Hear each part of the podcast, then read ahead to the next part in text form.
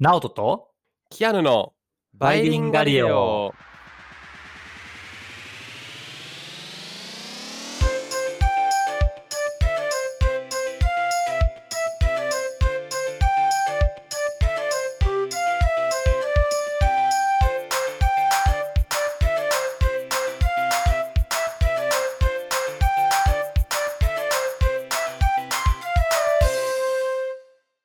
い、バイリンガリオ始まりました。えっ、と、チャンネル登録よろしくお願いします。Hello everybody. し、はい。So, this is a short topic、uh, episode, and 今回は.えっ、と、衛星データの話をしたいなと思ってて、まあ、衛星データって、キアノは見たことあるよと思うんやけど、例えばまあ天気予報とか、うんまあ、そういはうので、よく見ることがあると思うけど、最近あのスペース X とかニュースとかで名前をよく見るかなと思思うんやけど、まあ、そういう衛星打ち上げ企業っていうのも、民間でやるっていうのも徐々に増えてきてるねん。おでー、なるほど。まあ、彼らの衛星って、なんか、打ち上げましたみたいなニュース見るけど、打ち上げてその後何してるのかなって、ちょっと興味を持って、まあ、ちょっと今回今、どういうことをしてるのかっていうのを調べてみました。おー、いい着眼点ですね。そう。で、キアの衛星データっていうのは見たことあると思うんやけど、どうい何がわかると思う？衛星データで。衛星データ、ちょっと大学で授業も取ったり軽くあったんですけど、あ、そうなのね。じゃあ、あまあ、の、まあ、いろいろ見れますよね。本当に、あの、別に目に見える、なんかこう、なんだ、雲の様子とか、あうんうんうん。の、なんだろう、Google マップで見るもののみならず、それこそ、なんか、海水面を、海水面を、海海面水温 とか、あとは、なんだ、いろいろ、気温もわかりませんでしたっけ？気温も多分わかる。とか、いろいろですよね。すごいね めっちゃ詳しいやん。いや、これもあ本のリスナーの方にはあれなんですけど、この事前に自分たちでどういうエピソードを話すかっていうのをほとんど共有してなくて、実は。もうぶっつけ本番で録音してるの、してるんですよ。だからね。あの、このエピソード実はキアヌ知ってたっていうケースですね、今回は。まあちょっと、まあでもあの、ある程度知ってるぐらいですけど、はい。うんうん、そうね。じゃあまあ知らない人のためにまあ紹介すると、まあ例えば、はい。あの、天気予報だったりとか、さっき言った海の温度とかもまあ分かったりするんやけど、まあでも、えっと、実はもっといろいろ分かることがあって、はいえっと、未来で株価がどうなるかとか、え？石油の価格がどうなるかもえ？分かるの。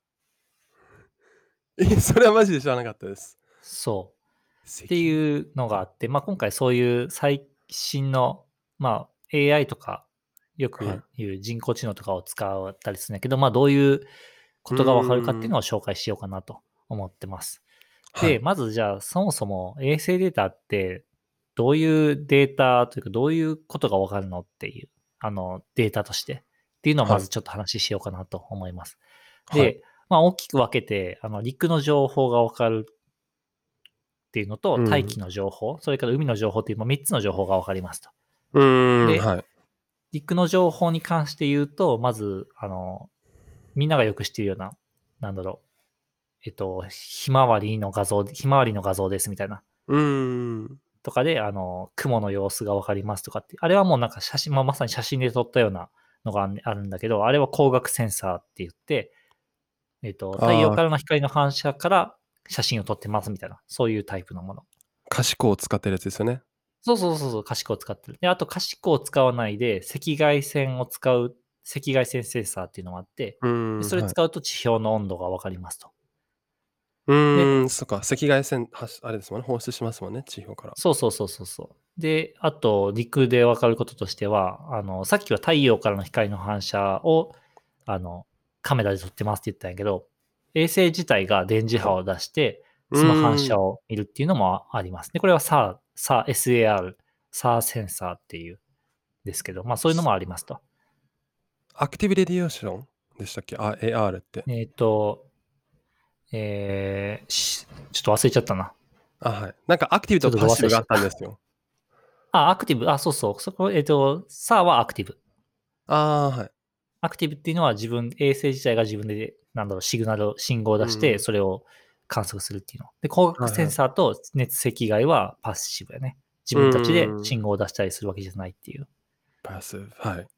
そう。で、えっと、まあ、これが地球の陸地の様子見るもので、はい。あと大気の様子、アートモスフィアの様子見るものがありますう。んで、どういうものかっていうと、ライダーって言って、はいえっと、まあ、基本的にはこれもアクティブで、はい。SAR と似たようなものなんだけど、まあ、その、えっー SAR は電磁波を使ってたけど、代わりにライダーっていうのはレーザー光を使うことで、空気中のなんか粒子の粒の動きとか、体雲がわかるというものです。ライダーって、あれですよね。iPhone12 に搭載始まったやつですよね。そう。っていう、まあだからもう、こういう衛星で使われてるセンサーっていうのはもうじ実は身近なデバイスとかでも使われてるから、まあはい。結構身近にはなってきてるよね。でうんライダー、まあでも多分 iPhone では空気中のつ粒子の動きは分からないと思うんやけど、まあそれは多分使ってる周波数とかが違うのかもしれない。そうですね。あれなんか距離感が測れて、なんか家の中のこう構図とかを 3D こうモデル化できるっていうのが、なんかそうそうそうそう。使い方ですもんね。そう。で、えっと、この、あの、衛星データの場合はライダー使って、まあ、空気中の粒子の動きが分かるので、まあ、はい。風速が分かるとおお。いうのが、まあ結構大きい使われ方かな。面白い。それ知らなかったです。そう。で、あと、これがまあ大気で、次は、えっと、海の様子。で、海の様子はまあ結構まあいろいろ手法あるんだけど、例えばマイクロ波センサーっていうのが、えっと、あって、まあこれを使うことで水とか氷の特性が分かりますよというようなものです。でまあこれがあの、陸、陸海空でもないな。陸海空か。ちょうど陸海空になってるな。の、えっと、様子が分かるんだけど、あとまあ AIS っていう船の情報とかも分かって、あの、船っていうのは、すべての船っていうのは、あの、遭難した時用に電磁波信号を常に出しないといけないですっていう、そういう法律があるねんな。んで、まあ、その法信号を受信することで、AIS っていう信号を受信することで、あの、船舶の位置も衛星で知ることができますっていう、まあ、こういう、ざっくりこういう感じ。基本的には陸海空の情報、プラスアルファみたいな感じで解析していろいろわかりますよっていう、そういうシステムです。なるほど。So, uh, we're going to ex- explain how we use this data from now. And, uh, 今回は具体的にはまあ4種類代表的な使い方を説明してみようかなと思います。で、1つ目は、さっき言った株価予測、Stock Price Prediction。で、Right. えっと Yeah, yeah. 未来の株価がわかりますよというのを話してみようかなと思います。で、これはどういうトリックかっていうと、衛星データ見たら、はい、はい未来の株価がわかりますってまあそういう単純なものじゃなくって、別に書いてるわけじゃないですもんね。そうそう、地書いてるわけじゃい。な い。そう、明日は日経いくらですみたいな感じわけじゃなくて、えっと、衛星データを、えっと、うまく解析してやることで、分析してやることで、新たな情報を得ましょうっていう、そういうものです。で、具体的には、アメリカのウォルマートっていう大型スーパーがすごい一番有名な例で。ウォルマートの株価っていうのは実は結構事前に分かっちゃうの。事前にわかる。なるほど。そう。なんでかっていうと、えっと、ウォルマート、アメリカって車社会やん。はい。だから、あの、ウォルマートに来る人はみんな車で来るわけ。うん、だってで徒歩でウォルマートなんか見たことないですよ。ということ、まあ、本当にすぐ隣に住んでる人ぐらいから、まあ、そういう人はまあ無視できるとうんして、で、えっと、まあ、そういう人が、なるほ車をど。そう、衛星データで車の数を機械学習とかで何時に何台とかっていうのをカウントできるわけ、自動で。はいで、。そしたら、まあ、大体統計的なデータやけど、車1台につき何人一人お客、何人お客さんがいて、で、大体いくらぐらい使いますよっていうのが、まあ、なんとなく過去のデータから分かってるので、それを。を使うと、例えば決算が出る前に年間の売り上げっていうのも実実はもう分かっちゃうわけ。So you can tell how much Walmart, how much money Walmart made just by looking at the number of cars on the parking lot. Exactly. その通りです。Interesting. そう。っていうのを使うことで、まあ、あの、株価が分かると。でもまあ、この知識っていうのもみんな結構有名だから知っちゃってるから、まあ、ウォルワーウォルマートの有名価格に興味ある人は、まあ、こういうもう情報をすでに手に入れちゃってる人が多いけど、うん。まあ、他にも使い道はいっぱいあるから、あの、ウォルマート以外に使ってみたら、こういう株で儲けることができるかもしれないね。別に、あれですよね。スーパーって考えたら、なんかアメリカと基本、屋外駐車場じゃなんか厳しいですよね、この場合。そうね、屋外じゃないと厳しいかな。だからまあ、衛星データっていうのはもうアメリ24時間監視できてるわけじゃなくて、例えば1あそっか時間ごととかそういう感じになっちゃうから、やっぱり屋外じゃないと難しいかな。カ確かに、あと、あの、こう地球ぐるぐる回ってるから、あれですもんね。その、何時間に1回、なんか、その上通った時だけにしか観測できそないうですそうそうそうもんね。。その通りそっか。です。で、2つ目、えっと、は、石油の価格予測もできます。オイルプライスプレディクションもできます。え、待って、Yes. how can, how, how? なんかあれですよね、ダイレクトデータがあって、そこからオイルプライスにつながる。そう、なんでしょう。これはね、でも、あの、ある程度石油のことを知ってないと難しいかも。なるほど。なんかあれですか、その採掘する場所の、なんだろあ採掘する場所じゃない。う。えー、違うんですか？うん。なんかその、まあ、それどぐらいもやろうと思えばできるかもしれない。いや、無理やな。それは難しいな。うーん。わかんないです。えっと、答えは、はいえっと、石油の貯蓄タンクです。でおー、石油の貯蓄タンクってどういう形してるか知ってるかな？あの、えっと、丸いのはガスよ。ガスやね。あれです球か形になってるのはガスやけど、円柱形はいになってて、あ、そうでです。すごいはい海辺にめっちゃ並んでるものん。なんやけど、で、これどういう、もうちょっと詳しく見るとどういうものかっていうと、円柱形してて、で、あの、屋根が、あの、可動式になってるね。どういうことかっていうと、石油の残り量に応じて上下に動く形になってんねんな。はい。そう。蓋が動くってことですか？そうそうそう、蓋が動くの。側面は動かないけど。ああ、はい。で、石油が少ないときは屋根が下がって、石油がいっぱいのときは屋根が上がりますよっていう、そういう仕組みになってて、で、あの側面、一番上まで上がったらもうそれ以上は石油入れ入れられませんみたいな、そういう感じになってます。ああ、okay. So the tanks fill up and you can tell how high the lid is and then find out how much そうそう oil is kept in the tanks along the そうで ocean. うん衛星データで見ると、これはまあ、あの真上から見てるので、この上下してるところまではさすがに分かれへんねんけど、じゃあどうしたら分かるかっていうと、はい。あの、例えば、お昼過ぎとか1時とか2時って太陽がさ、真上じゃないところになるやん。そうすると、屋根に影を作りますよと。おおはいはい。で、あの、例えば石油がいっぱいの時は、もう屋根が一番上まで上がっていくから影はできませんよと。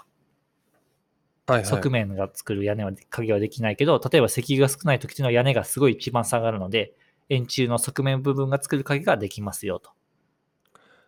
なるほど、あれですよね。あのー地動説とかを唱えるに、なんだろう、必要だったの、井戸のやつですよね。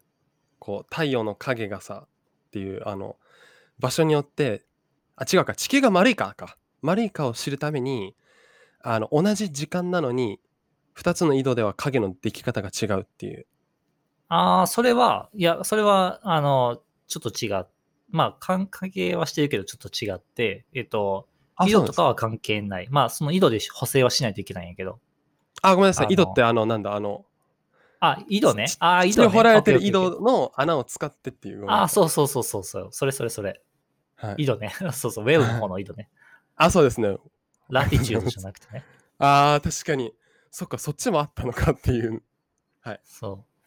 その、その通りです。で、えっと、で、まあ、これ解析することで、石油の残り量が分かりますよと。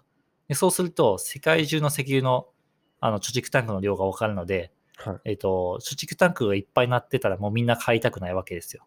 うーん。だけどそう、余ってると。で、逆に貯蓄タンクがないってことは、みんなあのタンクに石油がないので、まあ、石油を買ってくれますよと。っていうので、まあ、はい石油の価格がなんとなくわかるということがもう知られてますということです。へえ、すげえ。なんか、そう。いやこれ結構すごいなと思う。で、これが二つ目。三つ目は、えーと。コロナウイルスによる経済動向のはい。モニタリングもできますよと。経済。え、エコノミクスがわかるんですか So it can From- monitor economics change by COVID-19. But how? Using satellite data. How is that even Yeah. possible? え Like, うーん、like how much people えーっと produce or like use energy or like emit I don't know carbon dioxide or travel by car なんかそういうそうそうそう。トラベルバイアカーが正解やるけど、えっと、世界中の道路のモニターするのもまあできなくはないけど結構大変やから、はいどうするかっていうと、あの、はい主要な幹線道路だけ、例えばこの都市の主要な幹線道路っていうのがあるわけやん。で、それを衛星データで監視してやりますよと。で、そうすると、あの、そこ何台、何時に何台っていうのが全部データとして上がってきますよということで。はいで、えっと、まあ、物流と経済動向っていうのはまあ相関があると仮定して、まあ、こうのん人たちは言ってるんだけど、まあ、相関があるとしますと。で、車の台数がやっぱコロナになるとぐっと減ると。で、だからまうんあ、経済動向はそうなるとあんまり良くないんやけど、例えば車の台数が平常時に徐々に戻ると、あ、前と同じような経済動向に戻ってるなっていうことが分かりますよって。そういう研究、研究じゃない、そういう事例かな。ちょっとオルマートと近いかもしれないですね。そのそうね、ウォルマートと近い。使い方が違うだけやね。うん。まあでもそっか。やっぱり車ってめちゃくちゃあれなんですね。いいこうインディケーションになってるんですね。経済とか人の動きの。まあ、まあ。えっと、人でやってもいいんだけど、人ではまだ現実の技術ではできなくて、なんでかっていうと、この衛星データの特性なんやけど、うん衛星データって解像度っていうのがあるの。つまり、あの、パソコンのモニターとかイメージしてもらったらいいんやけど、パソコンのディスプレイって、これってちっちゃいドットがいっぱい集まってるっていうのは知ってるよね。で、はいこのドットのサイズっていうのが、えっ、と、衛星データで言うと、一番ミニマムで50センチ、50センチなの。おーレゾリューションそう、レゾリューションが50セン50チ、から50セ50ンチでそっ、か人人は結構ギリ無理やね、みたいな。だって50センチ四方に人間あれですもんね4人ぐらい入れるかもしれないから分かんないですよね多いのか少ないのかそうそうそうそう。その通り。で、車だと分かると。っうんていうことで、まあ、なので、あの、現時点のこの衛星の解像度だと、あの、車がちょうどいいターゲットなんで、まあ、だからみんな車を使う事例をいっぱい探してるわけ。人が多分分かるような解像度になったら、きっと多分人使うケースも増えるんじゃないかな。増えそうですねだけどなんかプライバシーどうたらこうたらっていうのを聞いたことありますそうそうそう、その通りで、じゃあまあそのプライバシー、人のプライバシー、ななんていうの、誰がどこにいるっていうのをまあデータとして使っていいのかっていう、うん、そういう意見もあるよね。はいで、四つ目。じゃあ最後、はいこれは Amazon の違法森林伐採を使いましょうと。うーん So catching the illegal deforestation in Amazon.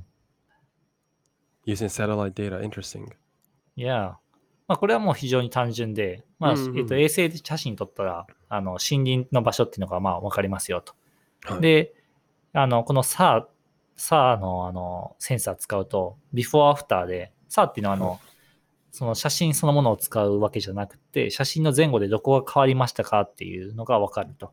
そういう技術なんやけど、これを使うことで、例えば本来森林伐採がないはずのエリアで森林が減ってるというのが分かると、すぐに今森林伐採を取り締まることができるわけ。うーんそう。これのすごいのは、やっぱさ、世界中の監視っていうのを自分の家からやろうと思えばできるのがすごいよね。確かにそうですよねデータさえ提供できたらもうどこにいようがその現地にいなくてもいいっていうそうそうそうだそ実は僕もあの大学院の研究で観測データにはめちゃくちゃお世話になってて結う。う構。今データ解析してて使ってるあ、のがそうなんや。はいあのリーフエリアインデックスってやつがあるんですけどほうほうほこれはつまりあの、まあ、1平方メートルあたりどれぐらいの葉っぱが面積を占めてるかっていうう。うんうんうん。感じで、まあ、1だったら、まあ、葉っぱをきれいに並べたら1ですよね。1メートルに平方メートルに対して1っていう。なんですけど、まあ、アマゾンみたいにこう生い茂ってるところだと1を超えて、もうめちゃくちゃ葉っぱが重なってる状態みたいな場所があって、まあ、そのデータがあるんですけど、それを使って僕も、あの、南アメリカで森林の、こう、にどういうトレンドがあるのかっていうのを見てます、今。へえ、じゃあもうまさに使ってたのね。4番を。まさに4番、そうですよ。むしろ4番を使いたくて、この研究テーマ決めた感じでしたね。森林。伐採とか、なんかその人為起源のなんかこう、現象を見たいなと思った時に、あ、じゃあ森林伐採。でそれがなんか気候変動にどう影響してるのかなっていうのを今後まあ分かったらいいなっていうのがあれなんですけど、うんうんうん面白いね。はい。なんですけど、解像度が、まあ、ちょっとテクニカルな話になっちゃうんですけど、解像度が、えっと、1度なんですよ。あの、1度？度？度ってあ ?1 度のってことは、えー、だいたい100キロぐらいかな。あ、そうです。はい。111キロかな。100、すあの、1度っていうのはあの地球を360度で割った時のっていうことなので、そうですね。まあ、それは、なかなか厳しいね。めちゃくちゃ荒いんですけど、それはね、データ、まあこれあの、ポッドキャスト終わった後の話しようした方がいいかもしれないけど、あの、データをリーフ、その、なんてリーフインデックスあが、エリアインデックス、はい。エリアインデックスが多分1キロ四方、あ100キロ四方っていうのがちょっとあの雑だから自分で作ったらいいんじゃないかな。ですかね。ちょっと細かくして、もうちょっと詳細が分かるようにしたいなっていうのが思ったところです。きると思うよ。まあ、データがそもそもあの1度なんで、より細かいのを見つけなきゃいけないなっていうのが。あそのデータをね、もう結構無料でいっぱい配ってるし、おお。あの全然すぐできると思う。で、まあまあそんな感じで、あの使い方はまあ無限にあるので、で、はい本当に今もうこの分野っていうのはもういろんな企業がもうタケノコみたいにどんどん出てきてる状態やね。で、えっと、この衛星データによる市場っていうのが確かね、今1200億円ぐらいあの世界で。で、5年後にははい2500億円になるって言われてて、はい。もう5年で倍々になっていくような、そういう世界。なので、はいあのーみんなも面白い使い方思いついたら大金持ちになれるチャンスは本当に全然あるなという状況です。うーん。面白い特にあの日本っていうのはテルースっていう衛星データを簡単に使えるサービスが最近始まったので、まあ始めるにはちょうどいいタイミングかなと思います。へえはい。そんな感じです。いいですね。だから、衛星データ使って、なんだろうね、明日の大根のやす値段が分かったら面白いですよね。あでもわかるかもしれないよ。大根。大根はでも葉っぱがちょっと単純すぎるから難しいかな。うーん。まあ、大根じゃないやつやったらいけるかもしれない。なんか、そうですよね。どういう使い方があるのかなっていろいろ考えてたら、ね、いろいろ可能性ありますね。だからビジネスチャンスです。はい。はい。そんな感じです。じゃあ最後告知お願いします。はい。えーバイリンガリレオではですね、YouTube でも配信しています。えー Apple Podcast や Spotify でも配信しています。